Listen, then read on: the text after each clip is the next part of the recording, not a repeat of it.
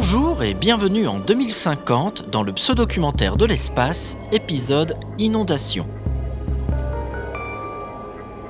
Aujourd'hui, nous allons découvrir une histoire écrite par personne et dans laquelle figure Gabriel Thompson.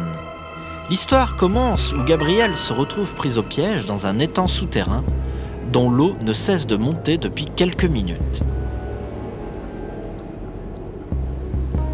La planète est si polluée que le démon d'eau, une créature aquatique, a été contraint de prendre des mesures drastiques pour protéger son habitat. Thompson tente de communiquer avec la bête en chantant une chanson de Britney Spears, mais sans succès. Finalement, il est guidé vers la surface de l'eau par un banc de méduses bioluminescentes et le fuselette. L'histoire raconte cette aventure en détail, ainsi que sa brève réception auprès de Gabriel Thompson, qui, à la fin, après avoir réussi à sortir de l'eau, pêchera un petit poisson et le grillera sur un feu de camp improvisé. Dans ce podcast d'anticipation où tout est faux, découvrez la vraie bande originale d'un leurre empruntant tout du réel pour aborder les questions de la dépression verte. Présenté par le Dr John.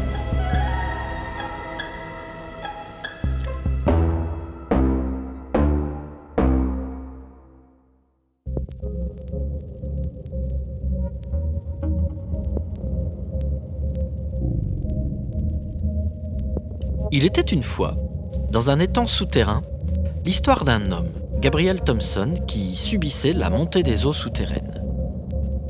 Il est minuit passé de 42 minutes.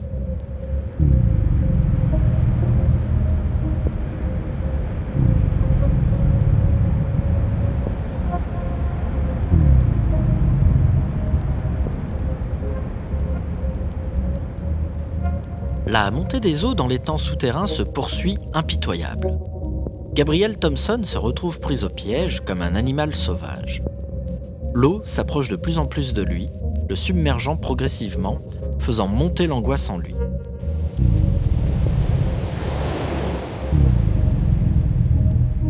Il sent une sensation d'oppression, comme s'il était enfermé dans une pièce trop petite où l'air se raréfie de plus en plus.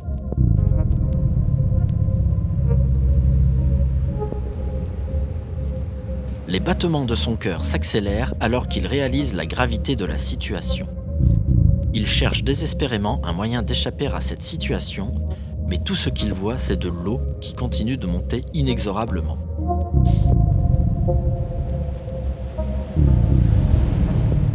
L'eau glaciale s'infiltre dans ses vêtements, le laissant frissonner de froid.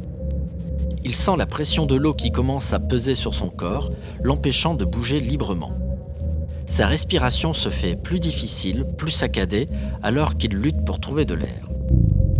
Le temps semble s'étirer à l'infini, comme si le monde avait ralenti autour de lui, laissant Gabriel Thompson seul face à son destin funeste.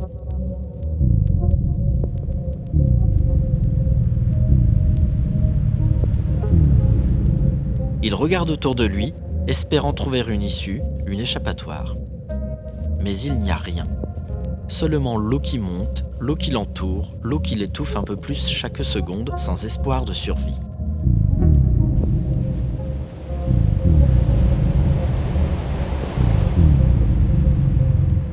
La panique commence à le submerger alors qu'il se rend compte qu'il sera bientôt à court d'air. Il lutte pour garder son calme, pour ne pas sombrer dans la folie, mais rien n'y fait. La détresse prend le pas sur sa raison, le laissant seul face à sa mort imminente.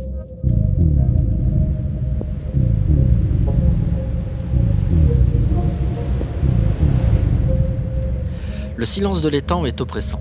Le seul son qu'il entend est le bruit de l'eau qui monte. Un son qui gronde et résonne en lui comme un glas funèbre annonçant sa fin prochaine. Il se sent pris dans un étau, incapable de se mouvoir, de respirer. La pression de l'eau sur son corps est telle qu'il a l'impression d'être de plus en plus lourd, comme s'il était en train de se noyer dans un océan de désespoir. Les images de sa vie défilent devant ses yeux comme un film accéléré, laissant apparaître tous les moments qu'il aurait aimé revivre, les regrets qu'il aurait aimé effacer.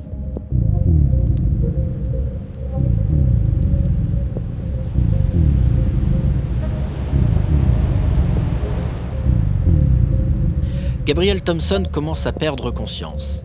Emporté par la montée des eaux, il sent son corps qui se relâche, qui se laisse aller, comme s'il était en train de mourir lentement. Les ténèbres commencent à l'envahir, à l'engloutir, alors qu'il se bat pour rester conscient. Il sait que s'il perd connaissance, c'est la fin.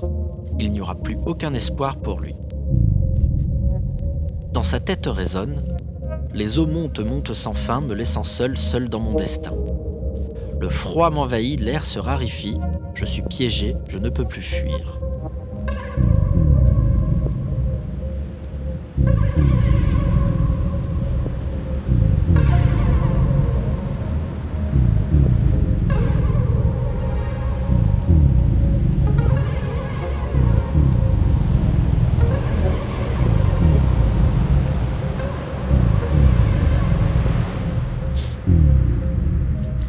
Il remarque alors une présence dans l'eau. Le démon d'eau, créature aquatique, se tient immobile dans les profondeurs de l'étang. Ses yeux sombres fixent Thompson, l'observant avec une intelligence qui semble humaine. Sous l'eau, sa police et brillante contraste avec ses tentacules qui se déplacent de manière gracieuse, comme s'ils étaient animés d'une vie propre. Thompson, émerveillé par la beauté de cette créature, remarque que le démon d'eau est en train de vomir une plante flétrie celle-là même qu'il avait cueillie auparavant. Il réalise alors qu'il a involontairement détruit la nourriture naturelle du démon d'eau en cueillant cette plante exotique.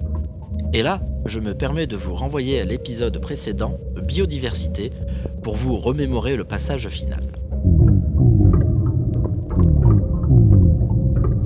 Il se sent honteux et coupable d'avoir perturbé l'équilibre de l'écosystème de l'étang comprend maintenant que cette créature n'a pas cherché à le piéger, mais qu'elle le surveillait simplement, prête à agir en cas de menace pour son habitat. Le démon d'eau a fait monter les eaux pour submerger l'étang et noyer Gabriel en guise de vengeance.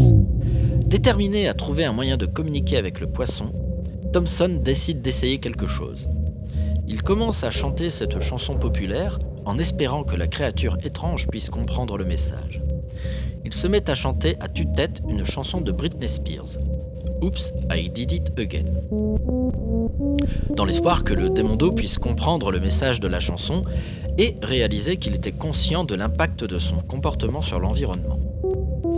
Thompson croit dur comme fer que cette tentative de communication est la bonne et que le démon d'eau finira par comprendre le message. Cependant, et au risque de vous surprendre, Malgré tous les efforts de Gabriel, le démon d'eau reste silencieux. Il ne semble pas comprendre le sens de la chanson et ne réagit en aucun cas à la tentative de communication. Thompson est déçu et réalise que sa tentative était totalement inutile. Mais alors, comment s'échapper? Mais d'abord, une pause pour nos annonceurs. Tout de suite, une réclame pour les vêtements Jet Clean.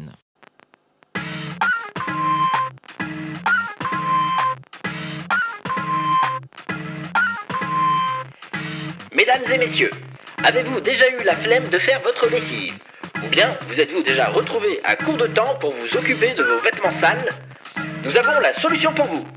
Les nouveaux vêtements jetables Jet Clean.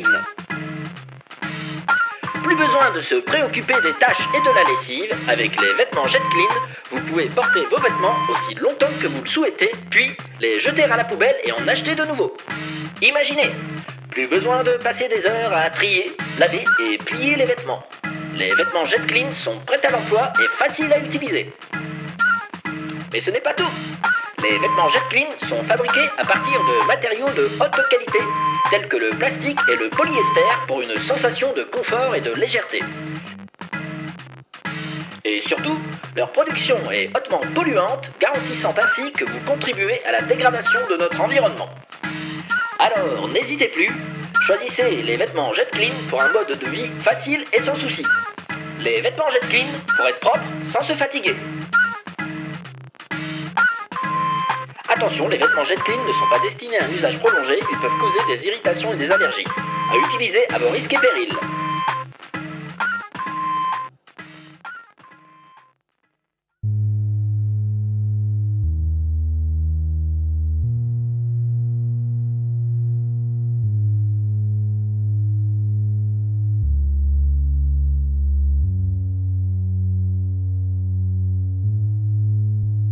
Gabriel était en train de perdre espoir quand il vit quelque chose briller au loin.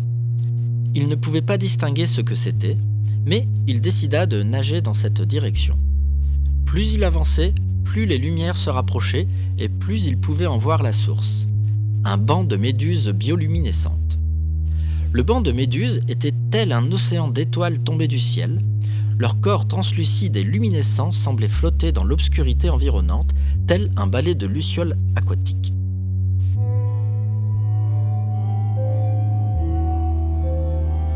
Leurs tentacules, comme des rubans de soie phosphorescente, ondulaient avec grâce, créant des mouvements fluides et hypnotisants. Chaque méduse émettait une lumière douce et chatoyante qui illuminait l'eau autour d'elle. Les rayons lumineux semblaient s'entrelacer et se fondre ensemble, créant une ambiance presque magique.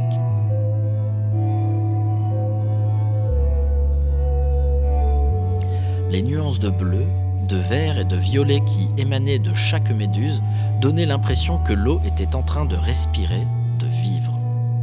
L'ensemble formait un spectacle à couper le souffle, une symphonie de lumière et de mouvements qui enveloppait Gabriel Thompson.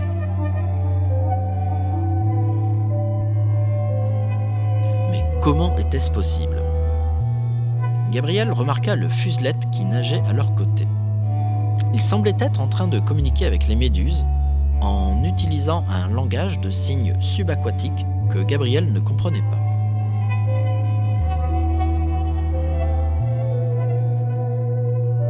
Ce langage était assez inhabituel. Au lieu de traditionnels gestes de la patte, il utilisait des mouvements de tout son corps pour communiquer avec les méduses. Il faisait des pirouettes, des mouvements de la queue, des vrilles, des rotations, des plongeons et des sauts pour transmettre ses messages. Cela ressemblait presque à une danse aquatique bizarre, mais incroyablement efficace. Gabriel était fasciné par le spectacle de cet étrange langage de signes qui semblait presque hypnotique. Il aurait aimé comprendre ce que disait le fuselette, mais il était clair que cela était réservé aux seuls êtres sous-marins. Vous le devinez maintenant, le fuselette demanda aux méduses de former un chemin lumineux pour guider Gabriel vers la surface. Les méduses s'activèrent aussitôt et commencèrent à briller plus fort, formant un chemin étincelant vers le haut de l'eau. Gabriel suivait avec émerveillement le chemin lumineux créé par le banc de méduses bioluminescentes guidées par le fuselette. Les méduses semblaient flotter dans les airs comme si elles étaient des étoiles filantes tombées de ce ciel nocturne.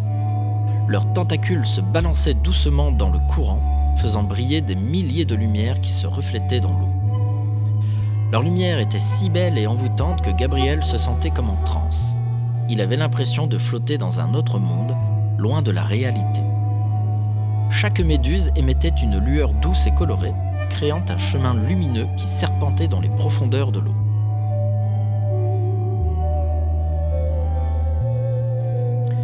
Les méduses semblaient interagir les unes avec les autres, formant des motifs complexes et synchronisés qui rappelaient les mouvements d'un ballet aquatique. Elles se rapprochaient de temps en temps, se croisant comme des étoiles filantes dans le ciel avant de se séparer à nouveau pour continuer leur danse. Le fuselette nageait en tête, communiquant avec les méduses.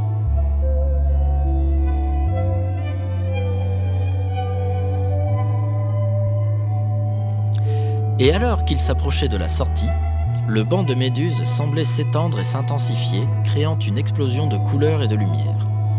Gabriel se sentait comme si le monde entier était en train de s'ouvrir devant lui, comme si tout était possible, comme s'il était capable de voler.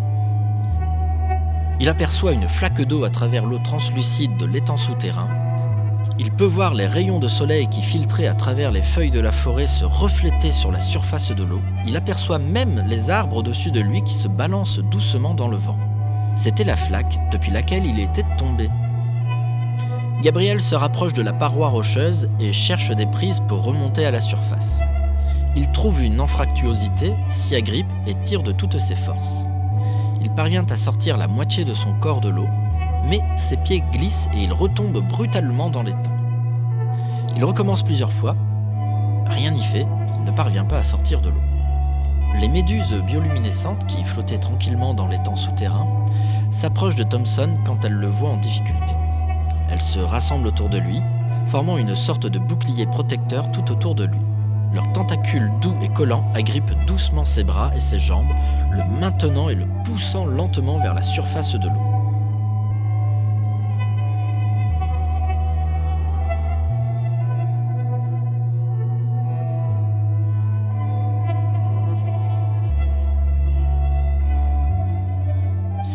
Les méduses se mettent ensuite en mouvement, glissant avec grâce et fluidité à travers la flaque d'eau. Elle guide Thompson vers un rebord de rocher où il peut s'agripper fermement pour sortir de l'eau. Il est de retour dans la forêt des Grands Bois, laissant derrière lui l'étang souterrain et les méduses qui l'ont aidé à en sortir.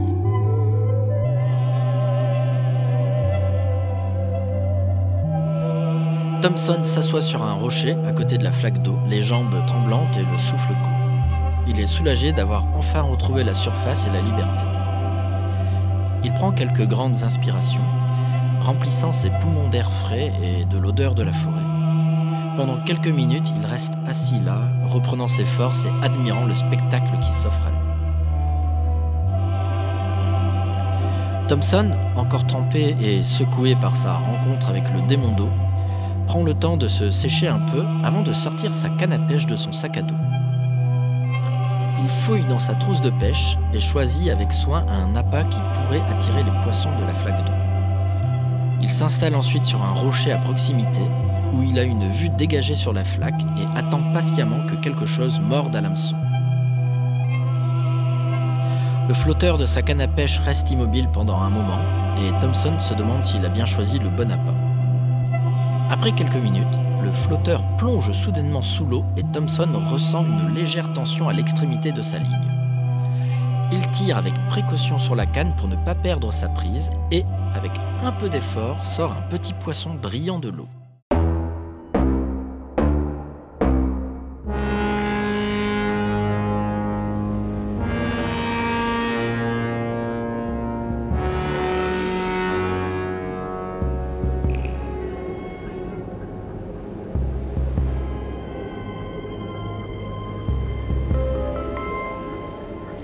C'était l'épisode Inondation du pseudo-documentaire de l'espace.